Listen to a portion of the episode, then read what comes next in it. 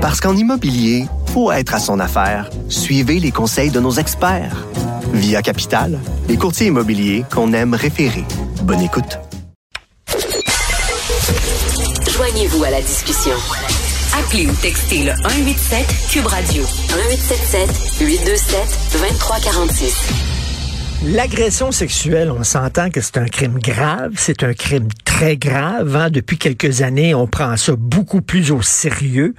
Euh, mais ça a l'air qu'au point de vue fédéral, je sais pas, là, on semble pas euh, dire que c'est un crime grave parce qu'il y a une nouvelle loi qui est adoptée, hein, la loi C5 qui est adoptée par Ottawa, qui permet à des euh, gens qui ont été condamnés pour agression sexuelle de purger leur peine chez eux. Et euh, non seulement des gens qui ont été condamnés pour agression sexuelle, mais condamnés aussi pour crimes euh, faits avec une arme à feu. Avant, il y avait des peines minimales. Si tu faisais une agression sexuelle, si tu faisais un crime avec une arme à feu, tu avais X années de prison minimum. Maintenant, on a enlevé ça, ce qui fait que euh, il y a des agresseurs sexuels qui peuvent purger leur peine à la maison, plutôt qu'elle est en prison, quelques mois à la maison et c'est tout. C'est accepté. On va en parler avec M. Dave Blackburn, ex-commissaire à la Commission des libérations conditionnelles et doyen à l'Université du Québec en Outaouais. Bonjour, M. Blackburn. Bonjour, M. Martineau. Je pourrais en parler, là, faire une liste. La recherchiste de l'émission Florence ici m'a fait une liste de, de sentences bonbons qui ont été accordées à des gens. Un homme qui a agressé sexuellement huit femmes choisies au hasard dans les rues de Montréal, qui voulait purger une peine de prison dans le confort de sa maison. Euh, un agresseur sexuel euh, euh, qui a eu une peine de 20 mois dans la collectivité. un trafiquant d'héroïne qui s'est fait pincer avec assez d'héroïne pour fabriquer plus de 13 000 doses euh, qui va euh, purger sa peine de deux ans moins un jour à la maison, etc., etc. C'est quoi ça, c'est Blackburn? Ben, c'est définitivement quelque chose pour nous inquiéter, de mon point de vue. Surtout, euh, surtout tout particulièrement les comportements sexuels, hein, les agressions sexuelles. c'est des dossiers criminels qui ne sont pas simples. C'est pas facile d'évaluer une personne avec son avec son agir, c'est c'est quoi c'est quoi ces facteurs contributifs qui l'amènent à commettre ça? C'est pas facile non plus de le traiter. Une fois qu'on a établi euh, c'est quoi la problématique, ben lui mettre tous les outils entre les mains pour qu'il devienne un, citoyen respectueux des lois. Donc moi mon inquiétude avec ça, c'est que l'envoyer à la maison, euh, oui, je comprends l'aspect qui est en arrière de ça, qui est l'aspect qui est mettre un, un, accélérateur sur la réintégration sociale, la réhabilitation sociale, puis en étant dans la maison, ben, il perd pas certains éléments, par exemple, d'être actif au travail. Mais moi, ma crainte, c'est vraiment tout l'aspect que le pénitencier peut amener. Oui, oui, un, arrêt d'agir sur les comportements, euh, l'impact que ça a de, de justement tenter de dissuader le délinquant, puis les autres personnes aussi. Euh, à commettre ce type de, de geste-là, réparer les torts qui sont faits. Il euh, n'y a pas ça chez eux. Il n'y a pas ça euh, à la maison. Puis le suivi qu'il peut avoir, par exemple, avec un sexologue, un psychologue qui est directement ben oui. aux prisons, au pénitencier. Puis, puis l'autre partie que, où ce que moi j'ai une inquiétude qui est majeure, c'est qu'on dirait que depuis quelques années, on oublie les victimes dans tout ça. Une victime, là, elle va, elle va être marquée à vie d'un comportement comme ça. Le, celui-là que vous décrivez à l'instant, le prédateur sexuel qui choisit des, hmm. des, femmes au hasard dans, dans, les rues de Montréal, là, ben, ces femmes-là là, sont marquées à vie. Là. Ça va être du stress, de l'anxiété, de la reviviscence, des cauchemars, de l'insomnie, de perte d'estime de soi, difficulté dans les relations. Ben, moi, j'ai l'impression qu'on va pas jusqu'au bout euh, des choses en, dans ce type de cas-là en, offrant une peine avec, euh, avec sursis. Et M. Blackburn, euh, la statue qui représente la justice, elle a une balance dans les mains. La balance, c'est pour l'équilibre, le juste équilibre entre, vous l'avez dit, la réinsertion, mais d'un autre côté, la punition. Là, la balance est débalancée parce qu'on met beaucoup d'accent sur la réinsertion, mais il y a un côté punition aussi dans, dans les sentences. Là. Côté punition, euh, réparation des torts commis à la victime ou à la société, dépendamment du crime, ça c'est clair. Et aussi, faut pas perdre de vue là, que tout, tout le système au complet là, criminel, l'intention première, c'est de protéger la société. Là. je peux bien comprendre que la personne, l'agresseur sexuel, là, qui est en sursis à son domicile avec certaines conditions qui sont appliquées, puis un suivi avec un agent de un agent de probation, parce que c'est évidemment c'est des peines de 200 mois d'un jour, donc au provincial. Euh, moi, j'aimerais ça savoir c'est quoi ce suivi-là. Là. Y es-tu vu, euh, y tu vu à la semaine, y es-tu vu au mois? Parce que vous vous souvenez, on en a parlé il y a, trois ans passés dans le cas de Marilyn Lévesque. Là. Hmm. C'était chaud galère, il faisait ce qu'il voulait. là.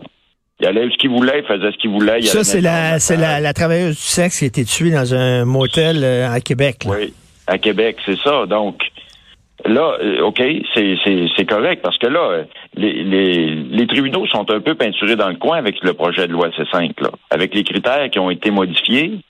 Euh, deux ans moins un jour, pas de peine minimale, vous l'avez dit tantôt, pas de meurtre, pas de torture, pas de génocide, pas d'acte terroriste. Il faut que le juge soit convaincu que la mesure ne mettra pas la société en danger. Donc, les tribunaux sont un peu peinturés dans le coin. Donc, l'aspect de, de, de, de suivi en communauté, de probation, devient euh, prépondérant puis très important. Donc, moi, j'aimerais savoir aussi de ce côté-là. Euh, est-ce que est-ce que les, le service correctionnel du Québec est en mesure de de s'adapter à ces changements-là? Puis c'est des changements rapides, encore une fois, là, parce que vous avez fait une liste de quelques cas, mais ben évidemment, il y en a beaucoup plus que ça. Ah oui, il y en a beaucoup, euh, beaucoup plus. Là. Et, euh, et c'est quoi l'idée derrière ces cinq? Pourquoi on a adopté ce projet de loi-là? Qu'est-ce qu'on voulait faire? Ben, je peux pas vous le dire avec précision, là, évidemment, mais moi, moi, je vois ça dans une mouvance qui est euh, on, le voit dans les dernières années, là, on sort plus rapidement. Les délinquants, moi je parle au niveau fédéral parce que c'est ce que je connais plus. Euh, au niveau fédéral, on sort les délinquants plus rapidement. Donc tout le processus euh, de libération conditionnelle, qui est un processus étapiste habituellement, là, est sorti avec euh, avec escorte, sans escorte, semi-liberté, liberté conditionnelle totale. Et euh, donc ça, c'est de plus en plus rapide. On le voit, il y a des données qui ont été sorties d'un dernier mois encore là-dessus qui le démontrent. Donc c'est plus vite. On sort les gens plus vite. Donc sont-ils prêts nécessairement à, retourner dans la société, devenir des citoyens respectueux des lois dans un processus plus rapide quand on sait que travailler sur un agir criminel, ça peut prendre une vie là, dans certains cas. Là? Puis même encore là, il y en a qui en aura pas assez d'une vie. Donc, euh, on voit cette mouvance-là. Euh, moi, j'ai témoigné là, au Sénat il y a quelques mois passés dans le projet S212. Ça vous dit peut-être quelque chose, ça, c'est l'expiration des casiers judiciaires qui deviendrait automatique après deux ou cinq ans. Donc ça, ça n'est une autre mesure où ce que moi je me, je me suis positionné que, que j'ai des inquiétudes avec ça. Parce que c'est pas vrai qu'on peut faire un one size fit all, puis excusez-moi l'anglicisme, mm. c'est pas vrai que c'est tous les délinquants qui automatiquement euh, après deux ans qui, ont terminé leur peine, que le casier disparaît, puis tout est correct, puis tout est beau, puis qu'on les reverra pas dans le système. C'est pas vrai, ça. C'est donc moi je vois ça comme une mouvance où ce qu'on est beaucoup plus pro réinsertion sociale, pro réhabilitation sociale, mais, euh, c'est bizarre parce que Justin Trudeau euh, se targue d'être un, grand féministe. Hein, c'est ça son image de je suis près des femmes, je prends la défense des femmes. Or, euh, avec son sa, loi C5, il, ben, il donne des sentences, il encourage les juges à donner des sentences bonbons à des agresseurs sexuels. Moi, puis moi, j'ai lu, bon, C5, l'idée derrière ça, c'est que les, les, les Noirs et les Autochtones, les, les groupes racisés étaient surreprésentés en prison. Euh, pour moi, la question qu'on se pose, qu'on devrait se poser, c'est pas y a-t-il trop euh, de gens racisés en prison? La question qu'on se pose, c'est est-ce est-ce qu'ils ont commis le crime?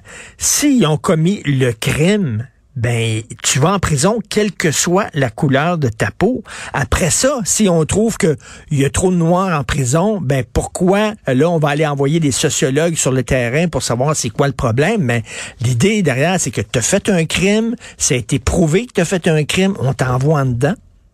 Semble. Ben, absolument, puis ça devrait être là-dessus d'abord et avant tout. Puis vous avez raison qu'on étudie le problème pourquoi qu'il y a une surreprésentation? Le, projet de loi Sénat, S212, c'était ça aussi, l'arrière, euh, la, logique en arrière du projet de loi, c'est parce qu'il y avait trop d'Autochtones euh, qui avaient des dossiers criminels. Mais, mais moi, je suis pleinement d'accord avec ça, qu'on étudie, puis on a des très bons universitaires au ben Québec qui seraient capables de faire ça, qu'on étudie le problème sociétal, que ce soit au Québec ou au Canada. Pourquoi qu'il y a une surreprésentation des pénitenciers, qu'on en arrive avec les, les analyses et les, euh, les, les, causes en soi, puis des recommandations pour améliorer ça, avant de, de, de, de, tout, tout modifier, puis tout changer, puis amener d'autres risques. Moi, c'est ça mon inquiétude.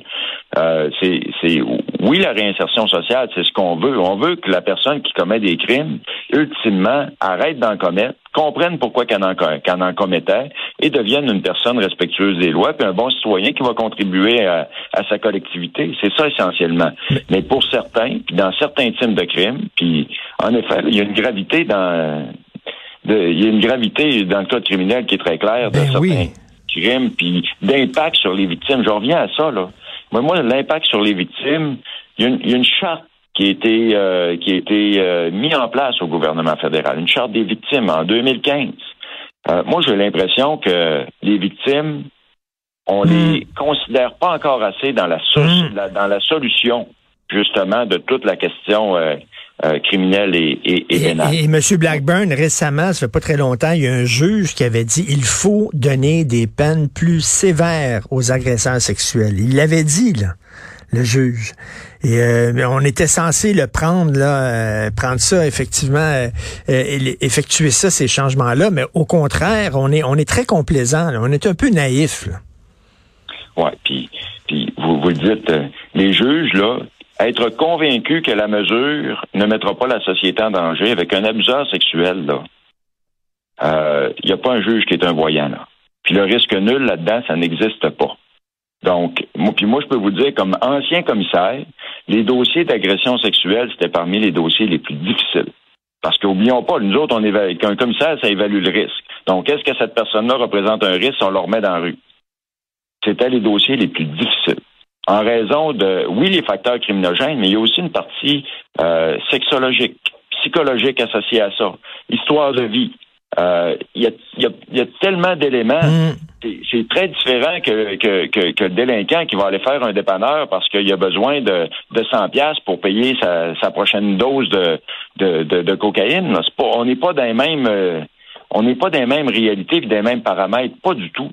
Donc, les dossiers d'agression sexuelle, puis agression, agression physique aussi, ce type de, de, de, comportement-là, c'est c'est pas c'est pas facile à évaluer. Puis le juge qui, qui détermine qu'il est convaincu que ça ne met pas la société en danger, ben il faut qu'il soit euh, très ferré pour être capable de bien argumenter ça. Là. Parce ben une récidive, euh, c'est la société qui l'a entendu au final, puis les victimes qui payent encore. Et puis la loi, ben elle est là, elle a été adoptée, la loi C5, et ben ce qui fait maintenant, ça permet justement euh, à des agresseurs sexuels, à des gens qui ont commis des crimes graves avec des armes à feu, des trafiquants de drogue, tout ça, de purger leur peine à la maison. Puis on s'entend que c'est beaucoup plus facile de purger ta peine à la maison qu'être en prison, euh, malheureusement. Merci beaucoup, Monsieur Dave Blackburn, ex-commissaire à la Commission de libération conditionnelle. Merci. Merci beaucoup, M. Martin. plaisir.